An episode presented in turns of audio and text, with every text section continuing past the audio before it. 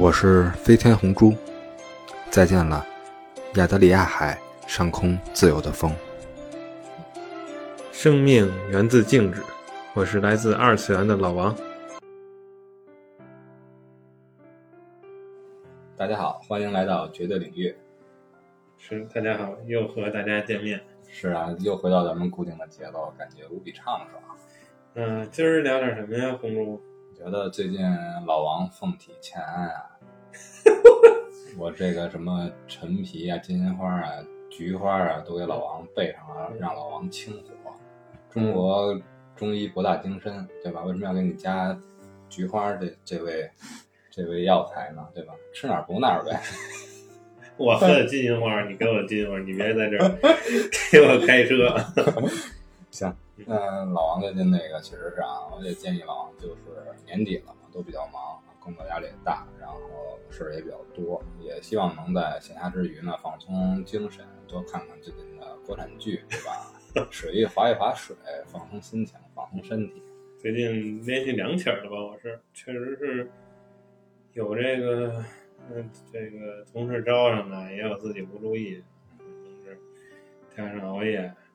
咱最近也是在这跟红中说的一样，也是刷刷了刷国产剧啊啊，也是国外电影现在也没什么可看的，也看不着。对，这个号称这个《黑客帝国四》也是扑街了哈，呃，所以呢，最近呢一些这个网红的这个比较爆款的国产剧啊，在有的是红中推荐，有的是自己翻出来。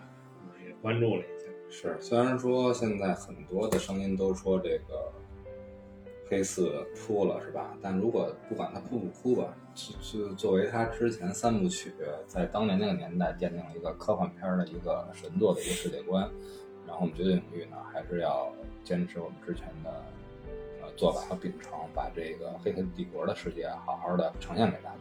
对，一定，嗯，经典的 IP。放在这儿，嗯，这个也算是一个情怀吧。怎么着，咱们也会支持一下。行，那放开先不说那些西屋的那些大作，对吧？回到咱们东屋来，东屋的话，电影最近虽然说，虽然《雄狮少年》什么的不错吧，对吧？但是势头更猛的还是咱们东屋里边的这个 剧这块，连续剧，对对吧？咱们中国的传统，家喻户晓，坐在电视前面，每天。黄金时段，小板凳就搬上来了，小瓜子就刻上了，是吧？前有七剑下天山，是吧？今有七剧同唱台，哪七剧呢？咱们先给大家来纵览一下，对吧？都是在最近上映的，有的已经热播一半了，有的是新鲜上映，对吧？也许大家已经完结，对，也许有的朋友。之前闹剧荒啊，或者说现在还在犹豫从哪个剧开始看，毕竟大家时间都很宝贵嘛，对吧？希望通过这篇咱们今天这期节目来起到一个这个作用，给大家领进门，对吧？就我觉得，就是国产剧啊，呃，不管你是咱们看一些呃平台上的介绍也好啊，那肯定是基本上更多的都是狗血喷头。狗血淋头那种劈头盖脸是吧？老王就开始玩他的四字成语了。我觉得就是小心我跟你不欢而合。有一些 有一些这个容忍度也好，再一个就是你是否真的自己去看了去追了，嗯，然后有很多这首先很多剧都是有小说基点的，然后呢，他一旦说编剧或者导演进行了原创之后呢，就就说人家魔改。呃，就是我觉得也给人家一个原创的空间吧。再一个，这东西你没到结尾，你可能老怕它就是有一些坑啊或者不合理的地方，但人有可能在剧的结尾能圆回来。大概就这种感觉吧。非常同意老王这个观点啊。毕竟网文的作者，他可能为了一些字数啊或者一些火爆程度的时候，他可能展开的比较宏大。也可能比较琐碎，但是你搬到剧上的时候，就需要不断的精简，就是说咱们电影里边考虑那个剪辑的这个程度的这个问题，这个层面的问题。所以说电视剧和小说还是不同层面的一个考量。呃，所以说呢，就像刚才老王所说的一样，在这个剧里面，大家也要给剧一定的忍耐的空间和时间。对嗯，对。所以说呢，今天我们还要是再展开一下咱们这个七剧纵横，对吧？对，而且再插一句，就是很多咱们这个剧请的都是流量明星也好啊，啊老戏骨也好啊，我觉得大家首先他人家也很卖力的在演，对吧？大家为了自己的 idol 是吧，追这个剧啊，就没什么毛病，剧本上弱一点没有关系，对，看脸就够。而且另外一个层面呢，就是特别像咱们粉丝群里啊，在提前说吧，对吧？之后可能咱们展开比较多。JDLYFM 咱们的粉丝群，希望大家一起加入探讨这种剧方面的话，我们也聊得非常多。很多的咱们那个群里的女听友啊，就说，我觉得这个《雪中悍刀行》的里边的这个主角徐凤年就应该让陈坤来演。我们一直在探讨这个问题，对吧？确实是，陈坤是一个非常契合这个演员风采的这么一个演员，而且当时在这个《天下霸唱》认为他一直想觉得搬上荧幕最适合演胡胡八一的也是陈坤，他也是一个我非常喜欢的演员，对吧？包括胡歌也是，但是受限于年龄、受限于资本、受限于之前的一些片场和一些合同的问题，很难实现，对吧？对你陈坤现在也在演别的剧，演《天生长歌》以及现在最新搬上荧幕的这个剧，对吧？所以说很多事儿是可遇而不可求的。对，而且我觉得很多成功的演员，他在尝试了大荧幕之后，就很少回归连续剧。是的，一个可能拍摄时间的长啊，耗费的精力大呀、这一块电视剧确实是，啊、而且咱们现在对于电视剧演员的片酬的这个严管，对，对吧？他可能对他与收入也好，更他也要自己有一个衡量和取舍。对对就像我们之前很喜欢那个《长安十二时辰》里边的雷佳音的这个角色，他在剧里边演的很传神，而现在也是主要是把精力放在电影这块儿了。是是。那咱们开始吧。说了这么多，嗯咱们开始正题，对吧？前有七剑下天山，现在七剧同台唱，嗯是哪七剧呢？我先来推荐我心中的第一部，对吧？必须就是《雪中悍刀行》，这在我心中是一个三 S 的一部剧。嗯，哪三 S 呢？先这么说吧，嗯，不管你是不是原著党，首先红猪是半个原著党，因为之前我看《雪中》的时候，一三年的时候开始有这部小说了，我大概都看了一百章了，还完全不知道这本书要说什么，可能嗯当时的作者也不知道自己在说什么，对吧？但后来直接到书完结了之后呢，他拿了这个网文的银奖，当然了，金奖是猫腻作者猫腻的《江夜》。嗯其实汉刀呢也很多在借鉴猫腻的这个《江夜》这部小说。江夜刚写完一个词儿，过了俩礼拜，然后汉刀更了，汉刀更的词儿跟他那完全一样的已经。天不生我李淳罡，剑道万古如长夜，长夜难明嘛，这完全就是学猫腻之前的。但是无论如何呢，他完结了之后再重新来看展开的世界观还是挺有意思的。呃，之后咱们再具体展开来讲，咱们先还是七剧纵览。所以说呢，如果大家不是原著党的话，我觉得你开始有这种喜欢仙侠呀、武侠呀，乃至奇幻这一块的朋友们，你可能也会比较喜欢这部剧，因为从剧的制作上来讲，首先它的这个编剧还是王倦，就是《庆余年》的那个编剧，然后剧组剧组成员卡斯阵容也基本一致。然后他一开始怎么翻译啊？应该你看绝对领域都特别注重翻译这块儿，他把这个《雪中悍刀行》的英文名翻译成，为什么我说三 S 呢？就是 Snow、Sword、Stride 嗯啊，是吧？雪中就是 Snow，悍刀就是 Sword，行就是 Stride。这 Stride 呢，就是有点那酷跑，嗯大步向前的意思，对吧？不是那种雪中大家如履薄冰，小心翼翼，而是大步昂首向前，就特别符合这吕那个主角徐凤年的这个面对这种阴冷寒煞的这个一个态度，对吧？然后直接第一张影那个电视剧的第一张画面呢，在打出这一个字幕之后，片名之后呢，直接就是配上了李白的嗯侠客行的诗句的开篇，嗯，对吧？赵客漫胡缨，吴钩霜雪明。银鞍照白马，飒沓如流星。十步杀一人，千里不留行。事了拂衣去，深藏身与名。这个词啊，这这首诗啊，引用的就是太好了。赵客漫胡缨，吴钩霜雪明，就是什么呀？还是雪中的寒刀，对吧？银鞍照白马，飒沓如流星，就是这个向前大和咱这个剧非常对啊，大步向前。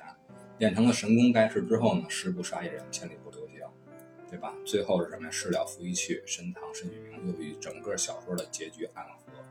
嗯，所以说呀，这个剧大家还是要有耐心、有时间、有心思去琢磨一下。虽然没有看啊，但是我从他介绍来讲，这是一个非常宏大的一个世界观，对吧？包括他是这叫北凉王是吧？对，他如何的从这个纨绔啊变成这个啊不不同于以往的北凉王的这个过程，我觉得应该还是值得期待。是北凉王世子，嗯，是他就在藏拙嘛。然后你想，对这个这部剧咱们之后再谈吧。我觉得啊，就是微缩的中土版的北京狼家的这个少主成长记。那好，那下一步，下一步就是第二部剧呢，也是比较应该在这个影评啊和观众反响方面，也是和《雪中》一样非常好的一部，叫做《风起洛阳》。嗯，这个卡斯就很厉害了，对吧？黄轩儿。又有演技，又有颜啊！王一博在前两者兼有基础上还有流量。对，那我稍微得反驳一下你啊，他他王一博不一定具有前两者啊。这个这部剧呢，其实啊，从剧情上，编剧来讲啊，就除了爆米花，还有老烂番茄，还有它作为一个就是古装的探案剧吧，可以说，其实。从这个线索啊，这个展开来讲，其实挺好啊。但是唯一不足的呢，就是咱们这个爱豆的这个这个演技啊，确实还需要，因为年轻嘛，毕竟啊，流量明星嘛，他的演技可能多多少少还需要打磨一下。不管是是在听到各种令人炸舌的消息的时候的目瞪，呃，这不能叫目瞪口呆啊，只能叫呆呆若，是吧？这种感觉啊。就是，尤其再加上黄轩在旁边衬托，黄轩的演技真是太棒。对，这两个 两文一拍儿啊，你说要是光把一博放那儿，可能还好啊。你和和宋茜和这个黄轩放在一起之后，确实稍微啊，这可能要挨到粉丝的这个什么。我我我我拦我拦一下老王，王一博对吧？粉丝爱称酷盖，嗯，对吧？酷盖，对吧？对。呆若酷盖儿，他就是酷盖儿，他就是酷酷的，对吧？对，其实确实像老王所说啊，这种悬疑剧，然后解谜剧是特别考验这个演员的演技的。也希望一博呢，在这个剧的虽然是在古代，也希望借这个剧呢，能不断的锤炼自己的演技，就像胡歌开始一样，也是让人觉得对对有有所遗憾，但之后就是不断的挑战自己，不断的对推陈出新。接这个《仙剑》那时候确实是。我觉得挺哪儿来的野小子抢走刘亦菲的初吻？是，而且就是百里弘毅这个角色，嗯，他可能更多的这个需要一些内敛啊，还有一些其实多多多装装逼也行，我觉得啊啊，就这么一个角色，可以装的高深莫测的样子。是，嗯，就像这个刚才说咱们说胡歌嘛，对吧？在那个这个。《琅琊榜》里，对吧？梅长苏的那个角色，对吧？对对对，通过演绎的方式来扬长避短。对，我觉得这要是年轻的胡歌，肯定也演不到那种程度。是的，嗯，说到这个解谜悬疑剧了啊，那下一部呢就是正经的解密悬疑剧，那它的主角呢又是不断的让我们大跌眼镜，非常的出奇。这第三部剧热播的是什么呢？就是《谁是凶手》。对，目前呢，这个剧是咱们今儿推荐的已经完结了的一部。是，嗯，它呢，这个剧我是看了一下，因为对这种推理的现代推理剧呢比较感兴趣，啊，然后看完之后呢，当然还是肯定失望二字是难难逃，因为这个东西，我觉得一个好的推理剧啊，包括推理电影也是，它的这个凶手的安排。就是你应该是早一点出现于这个剧，对啊，这或者就是给人来个反转啊也好啊，让人那个大呼想不到啊这种感觉。而他呢，当时我就和同样追剧的这个朋友就说啊，我说当时看了十二集，我说如果这凶手到现在还没出现，那这剧肯定烂了，烂尾了。果不其然，前十二集里其实凶手都没有出现。啊，那你其实那谁是凶手？那我们只能等着您给我新塑造一角色来告诉我，前面我都白搭。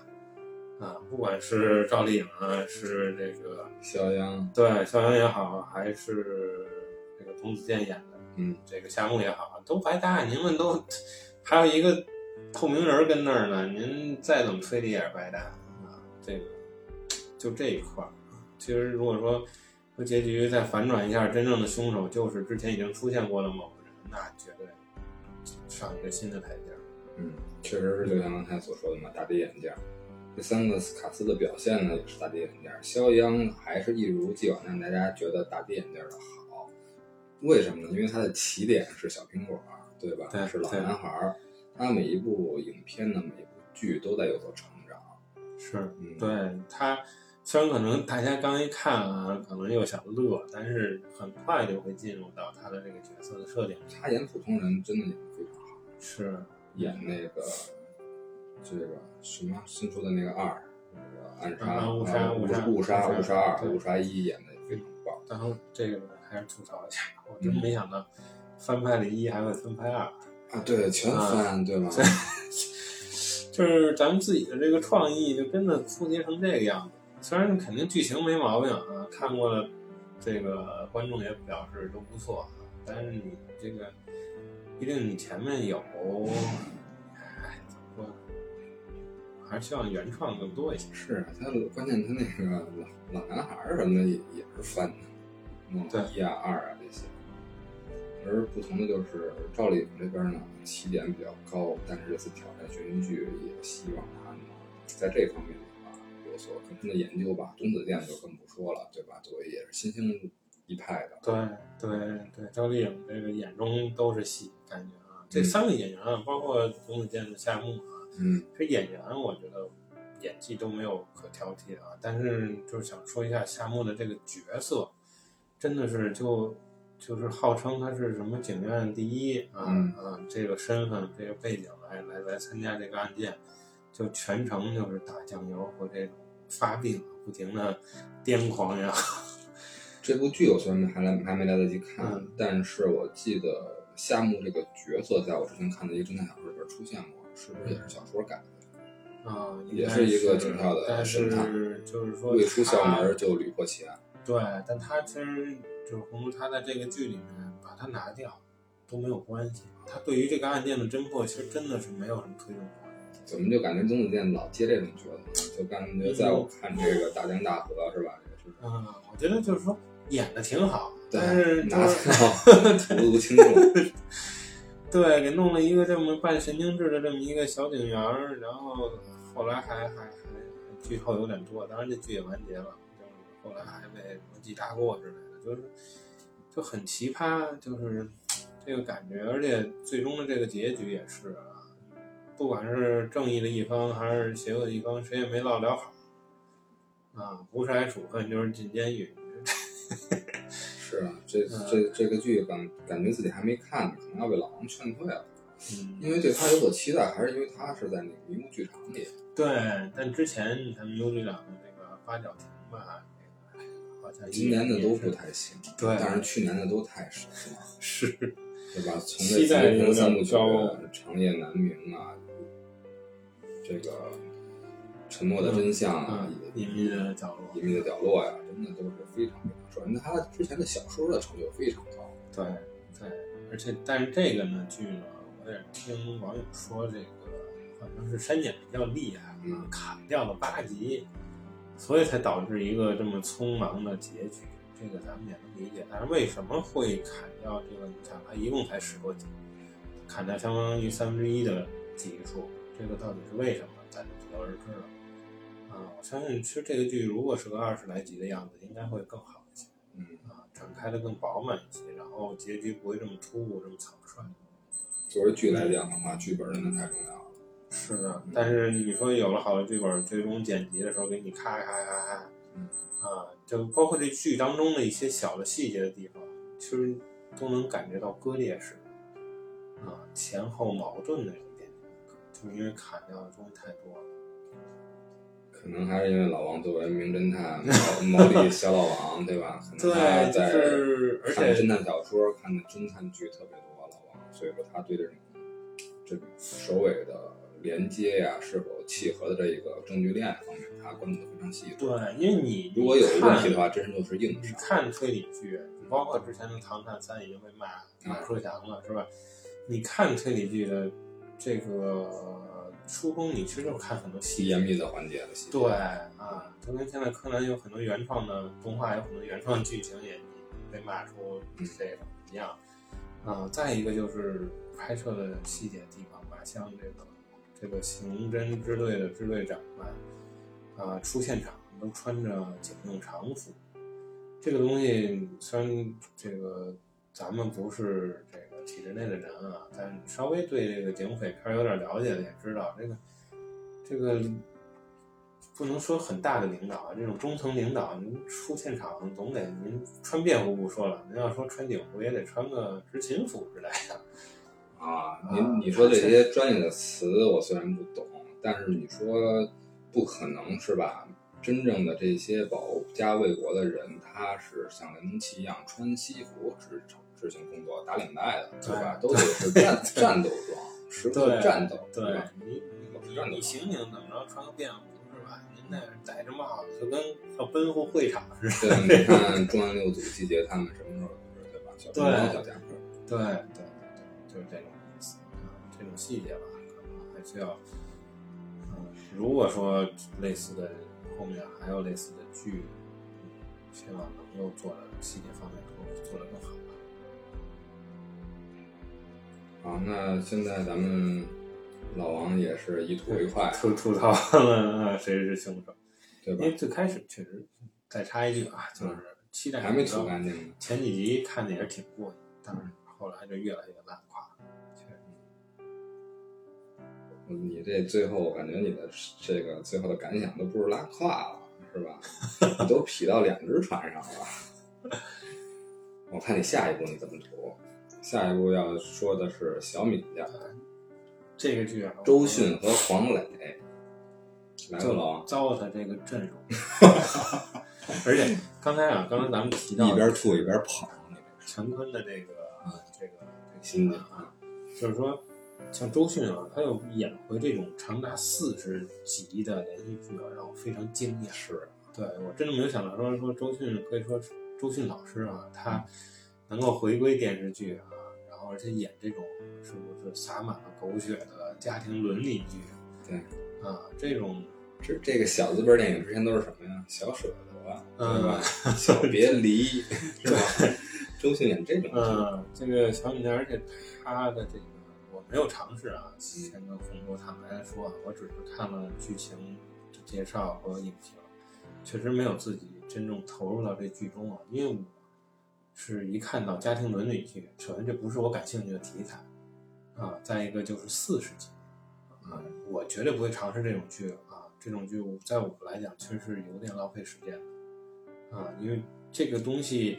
你看到他的人物的关系图，啊，他有有前夫，有有啊亲生的孩子，然后又有现男友，然后现男友又那边又有，对吧？就然后这边啊还有闺蜜啊，还有什么表弟啊，就这些交织在一起啊。然后这个男友的孩子和他自己孩子还还有 CP，然后两边老人还有 CP，就全世界只有这两个家庭在互相搞，是吧？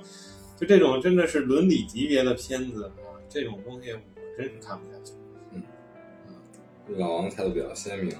老王作为一个对吧硬汉的这么一个人物，是 是吧？看侦探剧啊，看解谜电影啊，他是很哪怕咱看爆米花电影，对吧？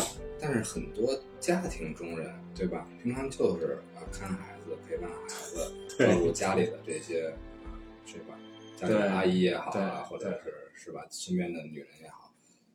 他们就是把这种家庭剧当做解谜悬疑剧看的，他们两个家庭搞得越乱，我他们看着就越带劲，对对吧？对这种源于现实、高于现实的，他们自己经历不了的这种，对，所以说从这么说的话，哎，是吧？这部剧不光不能说是糟蹋这块儿，也可能是只有这么这个复杂的剧情，才能是由周迅、黄磊和秦海璐这三个老再戏骨撑得起来。这个超强的阵容演绎，嗯，嗯，可能再过十年，嗯，老王可能能坐电视前面看一看，应该是二十年前吧。我小时候看这个《橘子红》嘛，啊就是周迅和黄磊，嗯，对，当时完全看不懂，它都是改编咱们的这个名著的，那都是我妈带带我来巴金的地地方方看，对吧？但是一下就打到了周迅的那个成神的这个地位，对吧？虽然黄磊之后也拍过烂片儿，对吧？嗯，演三国的吕布，不看过没有？对吧？然后周迅和这个李亚鹏演这个，对那部剧我看的倒是挺挺射雕强乎的，嗯，对吧本来李亚鹏的声线就很就很憨，对吧？就叫周迅，对吧？容妹妹，嗯，是吧就这俩，周迅一回比李亚鹏还憨，嗯俊哥哥，对对，是吧？咱们不能随便调侃啊，周迅的电影啊，周迅老师、黄老师都非常我是非常喜欢的，包括黄磊老师，真是演绎唱俱佳。对他的专辑啊，我想我是海呀、还有那些流年似水、似水流年啊，都非常的经典，respect。真的老王对吧？绝对领域咱们的这个标志 logo 就是眼睛，对吧？作为绝对领域的，当然有三只眼吧，行业三只眼的吧。包括咱们那个团宠米大将不说，咱俩真的是一个是天使之眼，一个是恶魔之眼，好吧，对吧？当你变身的时候，我也得变身，我得该中和中和，对吧？这样才能保持咱们客观、中立、平和的这一个态度。是是，开篇其实我也说了，冷静的看待国产的这些电视剧，啊，既然冷静下来了，那咱们就下一步，下一步，龚俊、乔欣主演的《沉睡花园》。嗯，这一部剧，其实我觉得这个出乎我的意料啊，它呢，嗯，我觉得非常的契合了吧，这个剧就是说也不没有过多的繁复复杂的狗血啊，或者说人物啊，啊，就是把这个两个两个明星的演员的这个，怎么说，一个是是是心理学专家吧，咨询师，一个是他的助理，把这些日常的小事啊，这些演绎好，呃，演绎两个人的感情纠葛，从最开始有分歧，肯定到最后是，对吧，走在一起，嗯，就有多少能量活，有多大的水儿就干多少活多少面，就这种感觉。嗯，所以反而是我觉得他在网评来讲是不错的，嗯，再加上，呃，龚俊也是一个流量明星嘛，然后加上女主是吧，两边都有粉丝，哎，就是看脸就完了，还是嗯，再加上没有特别特别说降智的这些呃狗血剧剧情，所以这部剧反而我觉得是可以推荐一下。行，那我也没什么可找过的了。嗯，超出我的预期吧。嗯，既然都过了老王这关，对吧？就不就是说这个东西，就你越期待，然后它可能不像可能这回的《黑客帝国四》万众期待，嗯，演员阵容强劲，结果你一看，稍微的有点拉胯，嗯，或者说他刚开始展现出来的，就像我们《垂直凶手》展现出来的强劲势头，嗯，到后面的草草收尾。对吧？就是说，反而是这部剧，呃，可能没有那么多的关注啊，没有那么多的期待，反而敢做出了自己应该做的事情。嗯好，那这一下咱们就把已经完结的，甚至和更多的正在热播的这五部剧，咱们就纵观了一遍。嗯然后本来开始我们在录这期节目之前还打算是五剧同台唱的，说的还不是《七剑下天山》。对对，然后呢，紧接着现在又有两两个新剧上了。非常的火。对吧？但是我们还那个没有更加深入的了解，也不便于更多的去在这儿就给它下一个定义，对吧？但是从这个卡斯阵容讲来说呢，还是真的值得他们很长时间就直接说是什么吧，就是陈坤，对吧？陈坤的新剧《输赢》这是一个现代的一个销售的这一方面的一个拍的一个电视剧，他演的就是销售总监。嗯，所以说以他的这个角色反差还是挺大的。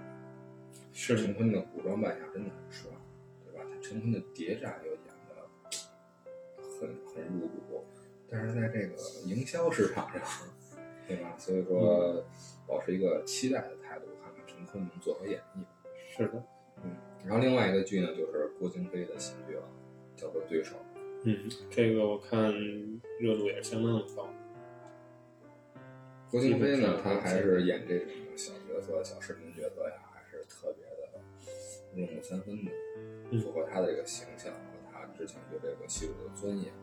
而这对手讲的是什么呢？讲的就是这个潜伏在大陆的台湾特工。嗯，啊，时代背景不是五零年代，就是现在哦。所以说，这是一部劝人向善的投诚剧，对吧？那这个背景还挺深刻。是啊，他就是夫妻双方都是这个台湾特工，在这潜伏，然后拿不到身份，然后夫妻俩呢每天就为了这些医疗啊、父母啊什么，当然父母不在这儿，他们这边，然后子女呢上学的事儿，天天发愁，对吧？然后每天都在坚持着过，然后他想的就是说。恨不得夫妻双方都把对方举报了，因为他们从台湾那边拿到的这个工资，拿一辈子也没有大陆给他们开的赏金钱多，就是这么一个劝人投诚之举，也希望，对吧？真的是有这些人的话，也希望他们能看清形势，弃暗投明。是，这是一个非常正能量的剧。对，所以说这个设定的话，还是挺有意思的。是吧然后希望郭京飞的演绎呢，能把这个作用发挥出来。啊，那红都刚才把这七部剧啊，可以说都串了一下，嗯，有有我吐槽的，也有推荐。啊，那这七部剧里面，红中你最最首推或者说最看好的是哪部剧？那必必须是我刚才第一个开篇说的那个三 S 的神剧了，对吧？嗯，雪中悍刀行。是你刚才介绍的时候，我就感觉到你特别有侧重的谈到了这个那他到底有有什么点让你这么？是他要真的说是他已经播出像《庆余年》一样之后，全网的口碑就直接吹爆了，我也就不在这推荐了。但是他这个剧一上映之后呢，是。评价两极化，对吧？黑粉各半，所以说呢，我还是要出来说一句，不能说公道话吧，对吧？一个雪中的这一个原著啊，以及剧都看了，都比较有自己的思想看法这么一个，还是公道话说，对吧？因为刚才说了，这个片子的制作还是很有心思的，开局的这个英文翻译啊，以及这些李白的诗歌的引用啊。他的这些阵容也非常的强大。首先呢，他的导演宋小飞，他之前是一个摄影师，嗯，虽然是不是正经的导演啊，但他作为摄影师的他的作品，非常的有体现了摄影师的想法。比如说《一代宗师》《斗牛》《人在囧途之泰囧》，嗯，都是作为摄影师的这种跟拍啊和这种拍摄手法的这种，很能体现他的技巧性。在好莱坞也有很多的这种摄影师，特别摄影师的大牛转行当导演，是吧？也取得巨大成功。所以说，我对他的这个导演作品还是很有期待的。而编剧王倦呢，之前我也说过了，他凭借着《庆余年》拿到了白玉兰奖最佳编剧，对吧？嗯，这两个人他就是非常有一个很高的一个起点了。那主演方面，对吧？张若昀，对。张若昀虽然说在演技上还需要更加不断的成熟，但是他演这种玄幻题材的这种纨绔角色还是特别的契合的。是，嗯，对。而加持的这些老戏骨呢，对吧？胡军，是吧？还有之前咱们说的那个，这个《扬名立万》里边的那个，是吧？这个老爷子，他演的这个角色，演的老黄，演的也非常。演的也非常的棒，然后其中的配角这些这些大小女人们嘛，也是层出不穷，李庚希、张天爱、文咏珊、孟子义、董洁、刘佩琦，非常的、嗯美女如云。是这片子特别适合老王看。那我赶紧追一下，嗯，赶上进度。嗯，还有之前咱们刚才说到两个角色都在之前的剧里面说到了，一个是说到迷雾剧场里边那个《沉默的真相》，坏小孩里边的那个朱朝阳，嗯，他在这里边演那个张若昀饰演的徐凤年的弟弟徐龙象，而那个小字辈里边是小舍得还是小贝里里边的那个那个那个悠悠优等生，好好女孩儿，对吧？嗯就是李庚希，在这里边又饰演了第一女主江妮，然后还有这个这个女主角，咱们待会儿再说吧。然后我觉得，首先这里面我刚才还是要说一下这个剧中首先登场的这个第一男配杨浩宇饰演的老黄。嗯嗯，怎么推荐这部电影这个电视剧呢？剧情方面我就不想说了，因为剧和这个和这个小说差别挺大的。小说这这边都涉及了前世了，涉涉及的玄幻，而剧肯定不是不能这么拍。然后剧里边的展开的人物也非常多，因为这个涉及的人物太多了，也相继的出现，相继的离去，所以说呢，在剧演到现在呢，其中第一个下线的人物，都是大家也是本剧到现在的第一个泪点，就是老黄这块把老黄这块说一说。啊，他已经下线了。已经下线了。老黄饰演的人是杨浩宇，之前咱们聊那聊那个《扬扬名立万的时候，他演的那个角色不就是一直想重回年轻时候的巅峰，在哪些奥斯卡小金人，嗯对吧？是这么一个想法，跟他这个剧中的这个角色真是是完全的一样的一个戏路。这个老黄呢，当年被称为剑九皇，然后挑战第一的剑师叫这个王先知，东帝城的大师，但打一半逃跑了，打一半就发现自己打不过了，嗯，把自己剑匣里边一把名剑就留在了他城墙上。嗯，而他这剑匣里边的剑呢，是老黄，老黄当年是一个铸剑师，就是练剑，打铁练剑，后来自己悟性极高，悟了剑道。然后后来有了剑道之后，有名师指点，为了报答老师，他答应要为老师收集天下十大名剑，嗯不断去挑战高手，最后一下剑侠中收集了六把。嗯然后呢，最后打这个东帝城这王仙芝天下第一高手的时候呢，就是失败了，并且跑了，然后就把剑留在那城墙剑上那城墙上的剑都流流满了，留的最高的一柄就是剑九皇，也代表剑九皇的一个江湖地位。那他也就是等于没收集齐这个十八剑，是吧？对，他为什么叫剑九皇呢？他是一共有九世，之前研究出了八世，嗯然后接着说他输了之后呢，他就去了北凉了，结识了北凉王徐骁，也就是胡军这个角色。之后他的这个北凉世子徐凤年、张若昀饰演的这个徐凤年出生之后之后呢，然后老黄呢就以老黄这个身份扎根下来，一直做这个徐凤年的马夫，嗯足足三十年。徐徐凤年都不知道老黄会武功，不知道他就是剑九皇，只知道天天是抱着一个木匣子，啊，爱之如命。那木匣子其实就是他的剑匣。直到有一年，这个徐骁啊，为了让这个一直藏拙的天下第一纨绔徐凤年接受历练，毕竟将来还有一年要接受北凉嘛，对吧？让他去天下游历三年，只安排了一个随从去，就是老黄，足以足以见得老黄在徐骁心中的分量多重，多么放心，对吧？让这俩这老爷儿俩呢，就跟堂吉诃德似的，开始游历天下。嗯老黄说：“我不会武功，有事儿咱就风尘撤呼。每次遇到危险的时候，跑的都比那徐凤年还快。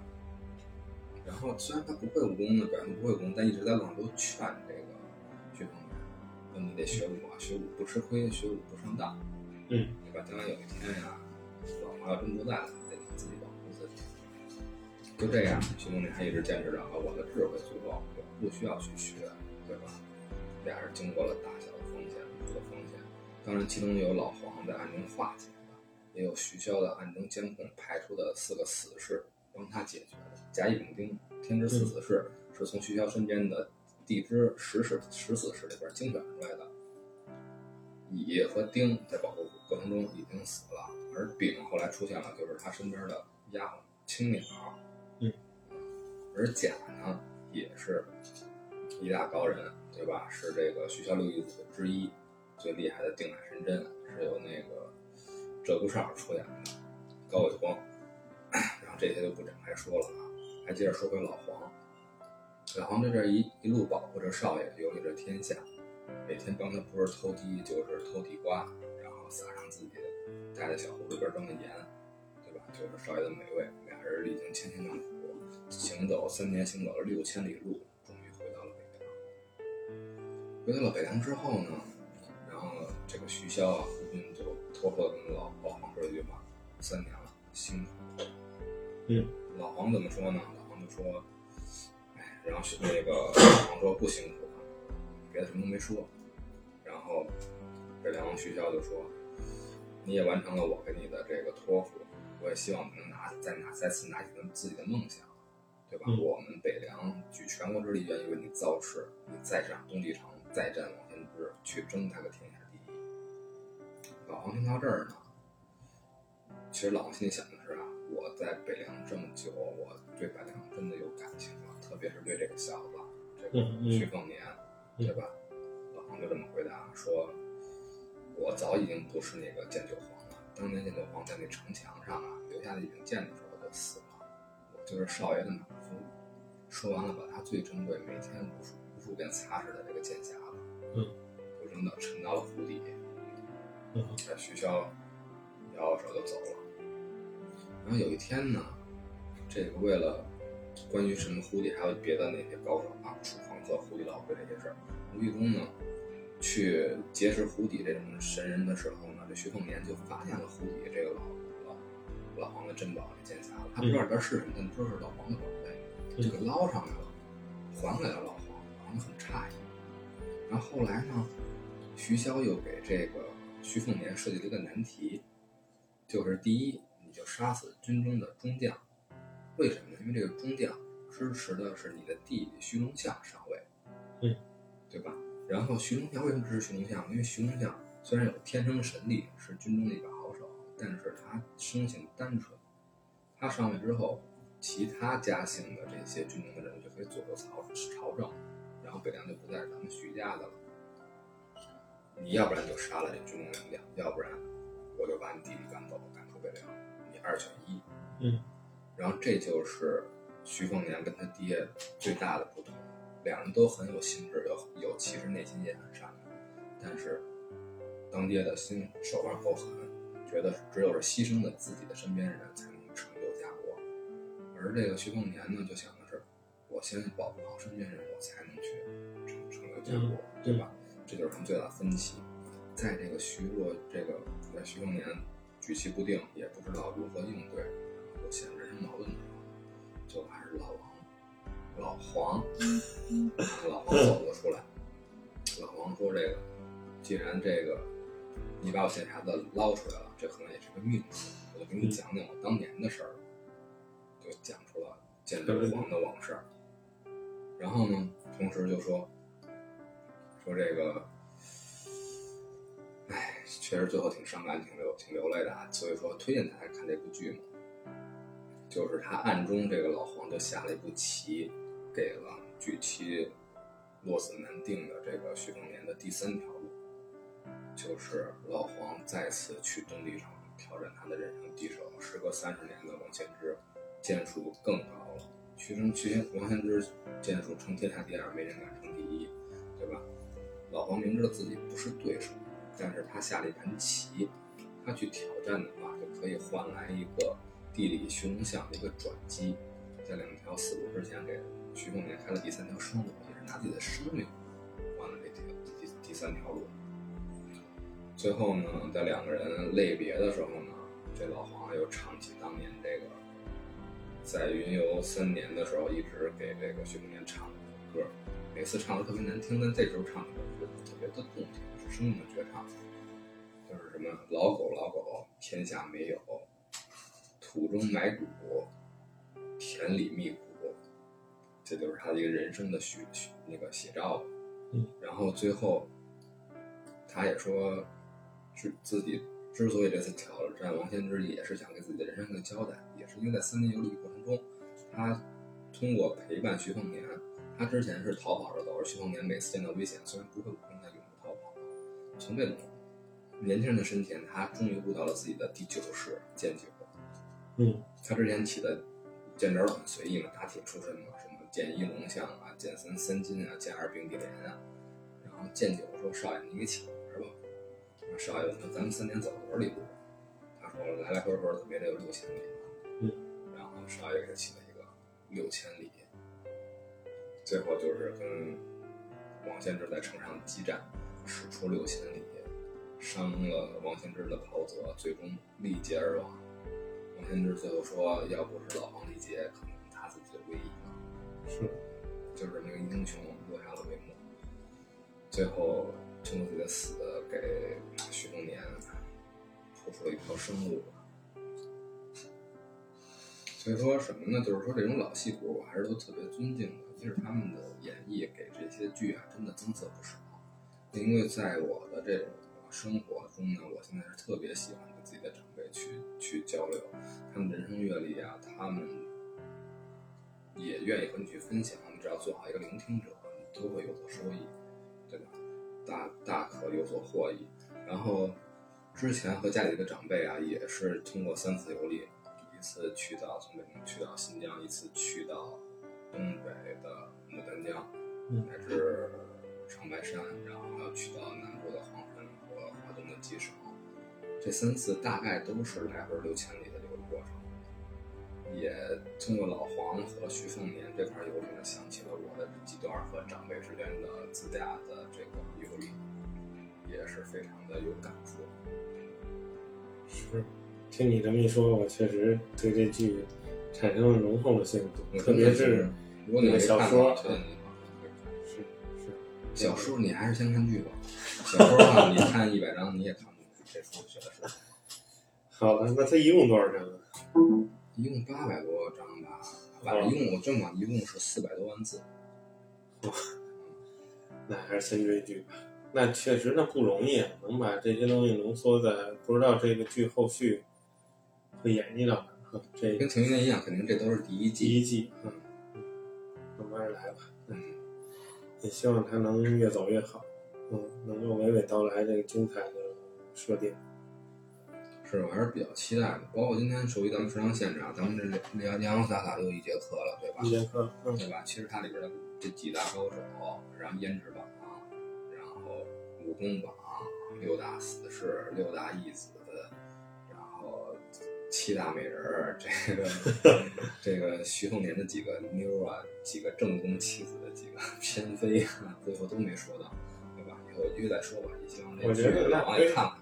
他这季季第一季完结的时候，嗯，如果有精力，嗯，咱们聊一期，嗯，我也赶紧追一追，嗯，我以看只看剧不看小说的视角，然后你以那个全都看了的视角，咱们俩切磋切磋，行。嗯，啊那到时候就徐骁跟徐凤林好好切磋 切磋。